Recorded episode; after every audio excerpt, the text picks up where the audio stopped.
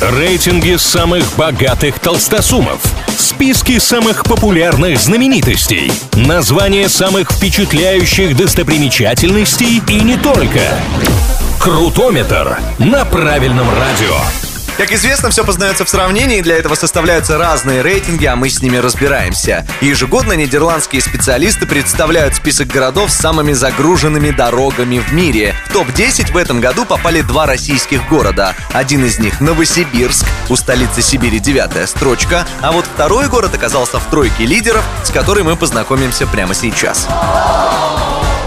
Третья строчка этого списка у столицы Колумбии Богаты. Лишь треть дней в году здесь низкий трафик на дорогах, хотя по сравнению с 2019 годом их загруженность упала на 15%. А это значит, что работа властей над проблемой приносит хоть какие-то плоды. Второе место у индийского Мумбаи. За 12 месяцев здесь было лишь 133 дня, когда на дорогах было посвободнее. А в остальное время здесь затор на заторе. И хуже в этом вопросе дела обстоят только у лидера списка. И это Москва.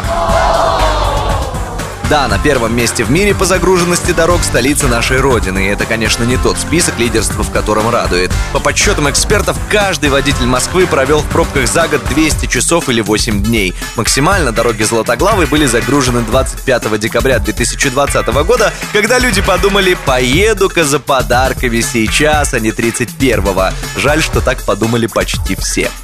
На этом на сегодня все. Услышимся в новых выпусках Крутометра на правильном радио. Крутометр на правильном радио.